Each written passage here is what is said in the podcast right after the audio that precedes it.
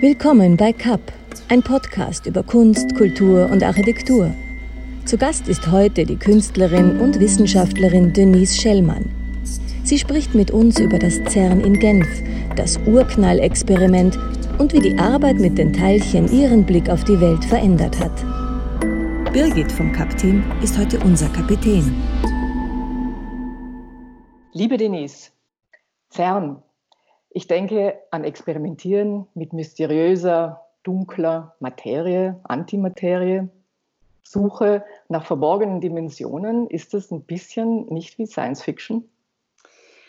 Ähm, ja, es ist sehr spannend, äh, wenn man zuerst einmal ins CERN hineingeht und ähm, oder zuerst einmal den, den Campus betritt. Für mich war es von vornherein sehr aufregend, die Möglichkeit zu haben, dort einmal hinzukommen weil ich ja aus der wissenschaftlichen Ecke komme. Und ähm, es ist dort alles auf der einen Seite sehr mysteriös, auf der anderen Seite aber sehr zugänglich und sehr bodenständig, kann man auch sagen, weil man relativ schnell Zugang zu Wissenschaftlern dort findet. Und das Spannende war, dass ich aus der Kunstrichtung gekommen bin, also aus der künstlerischen Seite und nicht über die Wissenschaft das heißt, ich habe eine Kooperation gehabt mit eben CERN über meine Kunstuniversität, über die ähm, Universität für angewandte Kunst eben in Wien. Bei Kernphysikern stellt man sich ja immer so vor, das sind also eine total andere Welt. Und äh, die Denke von denen, mit denen beschäftigen wir uns ja nie eigentlich. Ja? ja. Ähm, wie, wie, kam, wie war der Zugang? War das nicht schwierig mit denen? Also du sagst, es ist leicht. Wie kommt es, dass es dann sich äh, gefühlt äh, einfach anfühlt? Äh, für mich war es speziell insofern leicht, weil ich eben aus der Wissenschaft komme. Ich habe mein Doktorat gemacht auf der pharmazeutischen Chemie. Das heißt, ich war schon in dieser Dimension, in der, in der auch, äh, oder mit der Dimension, mit der auch CERN arbeitet, vertraut. Das heißt, auf subatomarer Ebene kann man so sagen. Und somit war der Austausch zwischen den Wissenschaftlern und CERN und mir als Künstlerin relativ einfach, weil wir uns quasi auf derselben Dimension oder am gleichen Level unterhalten konnten, weil ich den Zugang ja schon dazu hatte. Wie hat das Ganze dann angefangen und wo? Wie kann man sich das vorstellen? Bist du da ähm, eingeladen gewesen für mehrere Wochen oder? Ähm, ich habe also die, die Kooperation ist über, wie gesagt, die Universität für angewandte Kunst entstanden mit dem Art at CMS-Programm am CERN direkt. Das ist eine Plattform, wo Kunst und Wissenschaft am CERN zusammengebracht wird.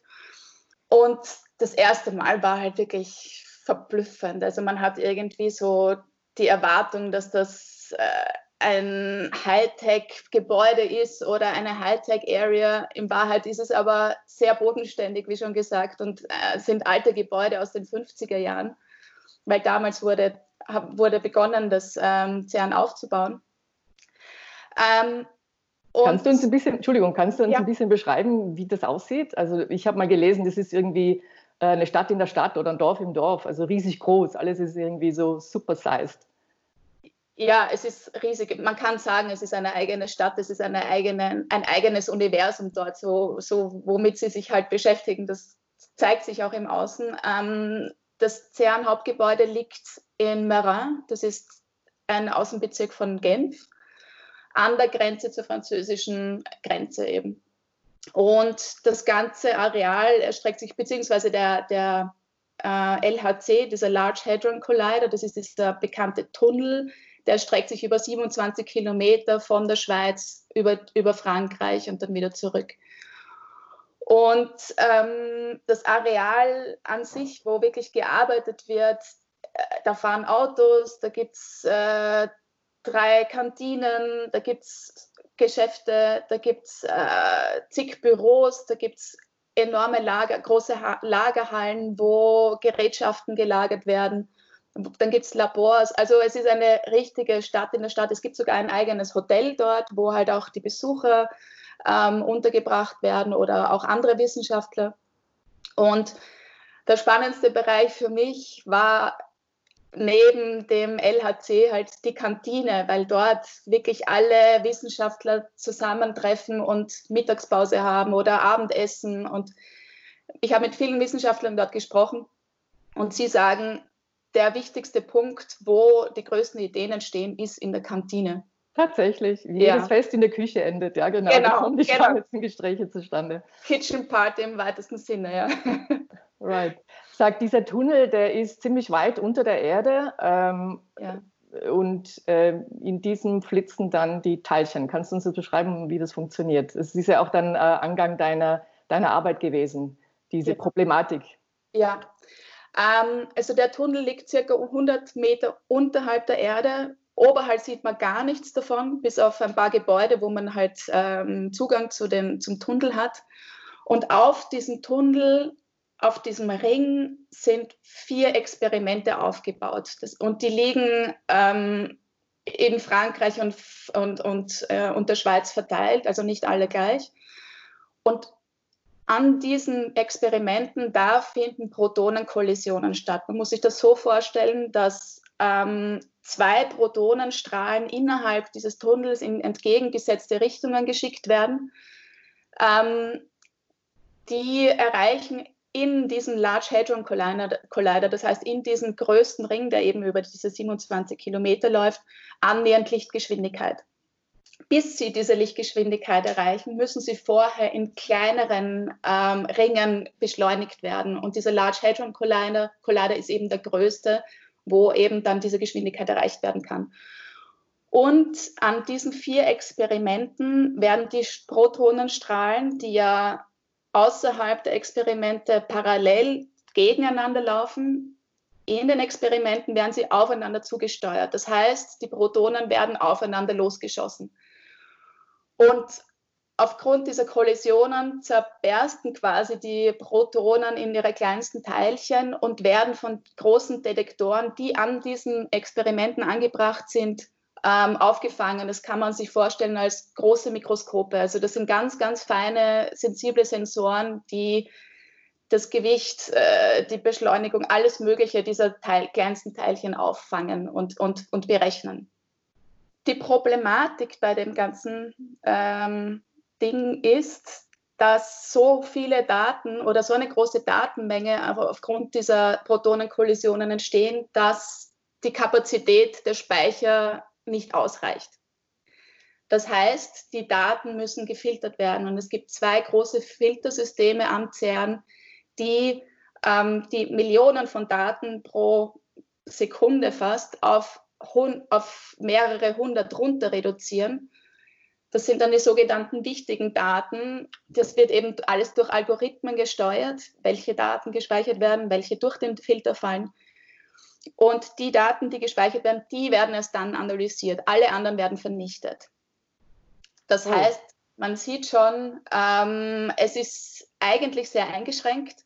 Auch CERN arbeitet mit einem recht großen Tunnelblick auf das Ganze und ähm, es ist eigentlich ähm, die Wichtigkeit der Daten von Algorithmen gesteuert. Das heißt, es ist eine sehr subjektive äh, Wahrnehmung und es ist möglich, dass Daten verloren gehen, die Größeres über unser, über unser Universum verraten würden, ja, dass die, dass die vernichtet werden. Oh, spannend. Und da genau setzt du mit deinem Projekt an, äh, das du Reality nennst. Kannst du uns ein bisschen genau. beschreiben?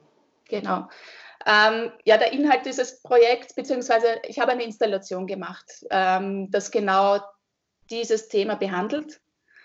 Ähm, und die Installation heißt, hat eben äh, Reality geheißen und das war im Zuge eben unseres ersten Projekts mit dem CERN auf der Angewandten. 2017 wurde das dann ausgestellt. Ähm, und diese Installation ist eine Spiegelinstallation, in der quasi auf die Bubble, in der wir leben oder in der auch die Wissenschaft lebt, äh, aufmerksam gemacht wird. Das heißt, die Spiegelinstallation ist auf Augenhöhe aufgestellt. Ähm, es ist ein ca. 1,60 Meter hoher Kubus, auf dem eben diese Spiegelinstallation gestellt wird.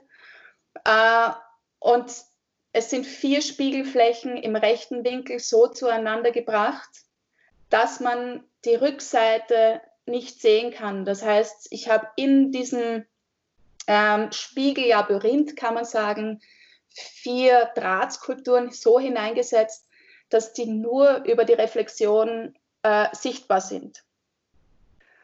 Aus einem bestimmten Winkel, der dann am Boden markiert ist. Es ist ein bisschen schwierig, das jetzt äh, zu erklären, wenn man das Bild nicht vor sich hat. Ähm, die Bodenmarkierung habe ich gesehen. Also es sind zwei ja. äh, gelbe Fußabdrücke, genau. auf denen man sozusagen sich positionieren muss als Betrachter. Genau. Und wenn man da drauf steht, was sieht man dann?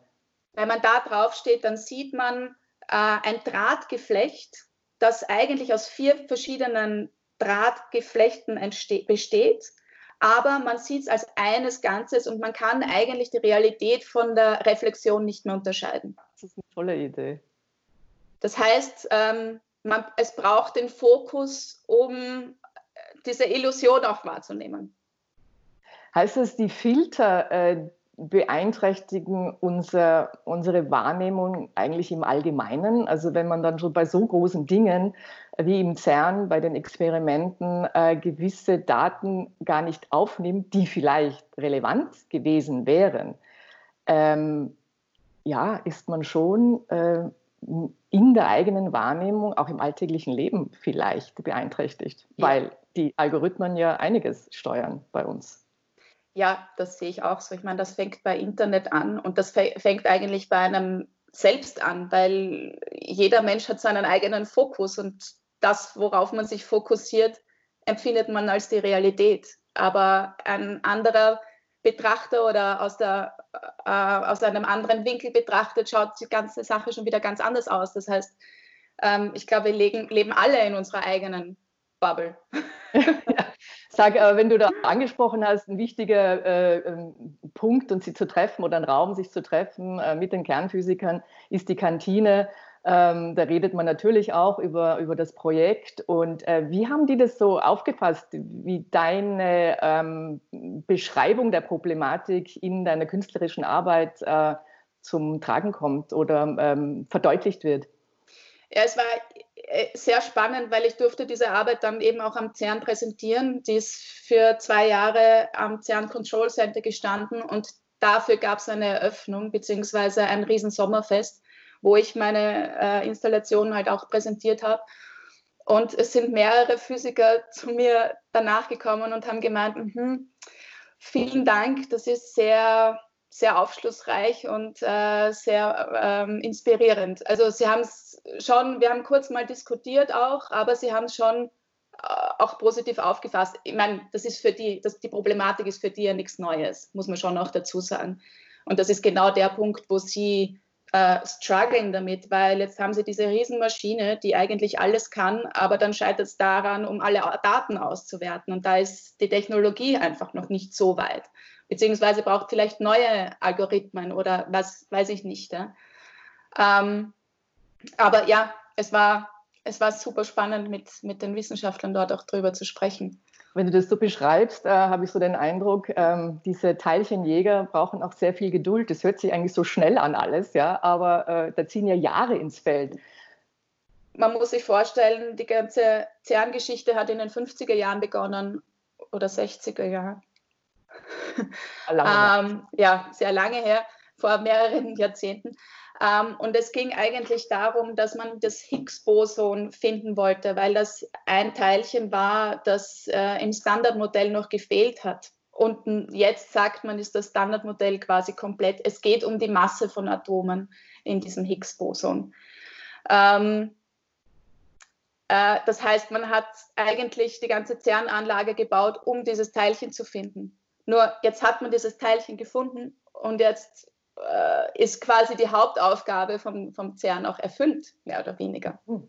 Also das heißt tatsächlich, äh, nochmal das zusammenzufassen, die Teilchen kollidieren und in der Hoffnung, dass neue Teilchen entstehen und dass die dann in dem Detektor, ich sage es jetzt ganz einfach, äh, aufgefangen werden und dann analysiert werden mit Hilfe der Algorithmen. Habe ich das so richtig? Grob, grob gesagt, grob, ja. Genau. Aber, aber neue Teilchen wird man nicht mehr, nicht mehr finden wahrscheinlich, weil es da irgendwie jetzt einmal die Grenze erreicht ist. Aber neue Eigenschaften der Teilchen, sie ähm, haben ja x verschiedene auch äh, andere ähm, Interessen. Das heißt, ähm, zum Beispiel dunkle Energie, dunkle Materie, das ist auch alles Thema am CERN. Das wird auch aufgrund der Kollisionen erforscht. Ja, das ist spannend. Mhm. Wie lange warst du dort? Ähm, das ganze Projekt, ich habe dann mehrere Projekte eigentlich gemacht, ähm, hat sich über drei Jahre gezogen. Also ich war hm. so drei Jahre lang halbjährlich dort, kann man sagen. Also warst du Dauergast? Ja, schon. Sag, ähm, und die Anlage kann man natürlich, also konntest du ja betreten. Du hast ja. das ja alles gesehen. Ähm, äh, wie stellt man sich das vor? Fährt man dann mit einem riesen Aufzug ganz weit nach unten und äh, kann sich das dann angucken? Oder was sieht man da überhaupt? Ja, ich durfte den CMS-Detektor besuchen. Also da, muss ich kurz fragen, ist ja. das der Detektor, der so riesig groß ist, äh, ja. weiß ich, 30, 40 Quadrat, äh, äh, äh, Meter Durchmesser irgendwie so? Der hat um die 20 Meter 20 Meter Durchmesser. Er ist, er ist nicht der er ist nicht der größte, aber er ist der zweitgrößte, glaube ich, in dem ganzen. Und ist es der Detektor, der so wunderschön aussieht mit all diesen bunten Kabeln und eigentlich äh, für mich selbst schon ein, ein Kunstwerk ist, wenn ich es ja. betrachte, ist es der. Und da ja, steht man davor, riesig. Ja. Da steht man davor, da kann man hinein, also hinein nicht, weil es gibt so eine Tribüne für Besucher.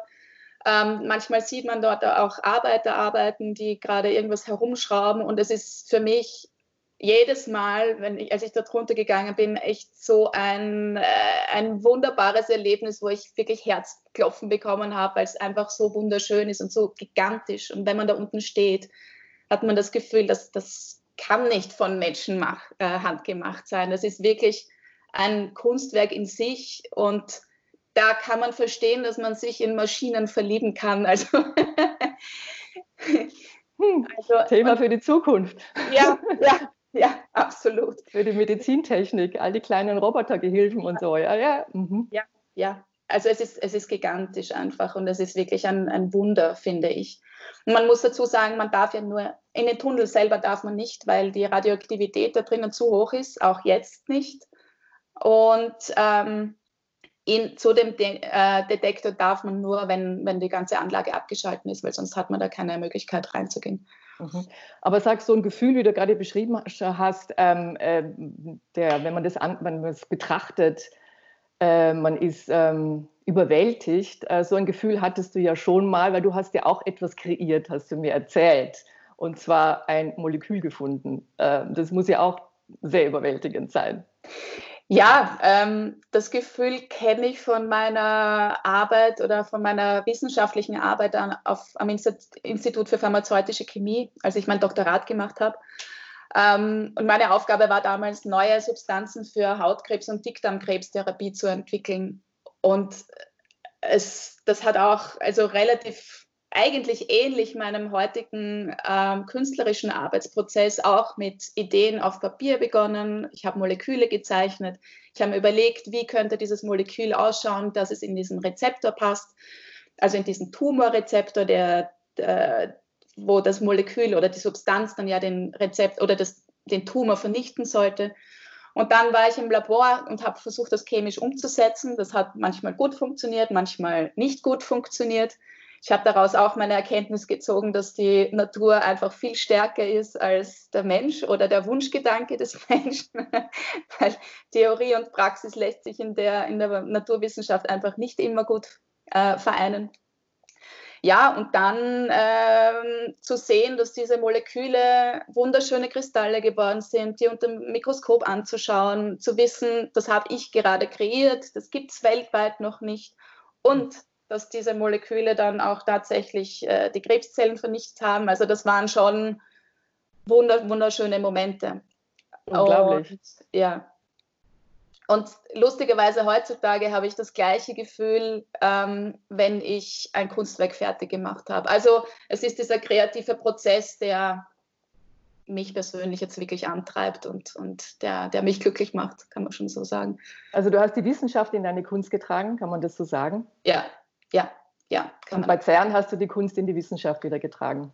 Ja, wobei ich mittlerweile nicht mehr weiß, ob es da wirklich eine Grenze gibt. Also für mich ist das alles, alles eins geworden. Also auch wenn ich jetzt nicht mehr professionell in der Wissenschaft arbeite, sondern nur noch in der Kunst tätig bin, äh, die Grenze ist total verschwommen für mich und auch äh, die Art darüber zu denken und äh, es hat irgendwie so eine Entkategorisierung in meinem Kopf stattgefunden, mhm. damit mhm. ich beides zusammen gleichzeitig ausleben kann. Hat das auch damit zu tun, ähm, dass das Universum, die Kräfte des Universums ja auch einmal gebündelt waren und erst später auseinander kamen, diese Naturkräfte irgendwie? Möglich, ja. Alles hängt also, zusammen. Ich, ich finde, es hängt alles zusammen und Leonardo da Vinci war ja schon alles auf einmal. Also ich glaube, diese ähm, Fächer und Kategorien sind ja auch erst später mit der Zeit auch entstanden, wo man alles auseinander dividiert hat. Und ich glaube, es ist schon der Trend da, wo man wieder versucht, alles zusammenzufügen. Was also ich hoffe. Interessant. Ja. ja. Ich hoffe. du äh, hast ein neues Atelier bezogen? Ja. In Wien? Also ich bin gerade dabei, die Umzugskordons stehen gerade bei mir im Vorzimmer und ähm, Atelier ist jetzt fix fertig renoviert. Das habe ich die letzten zwei Wochen gemacht und freue mich jetzt auf eine neue Schaffensphase. Und ich freue mich, äh, dich besuchen zu dürfen. Ich bin im Juli da und äh, dann schaue ich vorbei. Sehr, sehr gerne. Ich dir eine letzte Frage nur stellen. Ja. Ähm, gibt es für dich den besten Ort zum Nachdenken? Ja, definitiv. Und zwar bin ich relativ früh immer wach. Also ich wache relativ zeitig auf, so zwischen 5 und 6 Uhr, stehe aber dann noch nicht auf, sondern nehme dafür einfach die Zeit, um über alle möglichen Dinge nachzudenken, äh, den Tag zu konstruieren oder halt zu planen. Und das ist definitiv meine Zeit, um in mich zu gehen und, und gut nachzudenken. Ja, also im Bett, ja.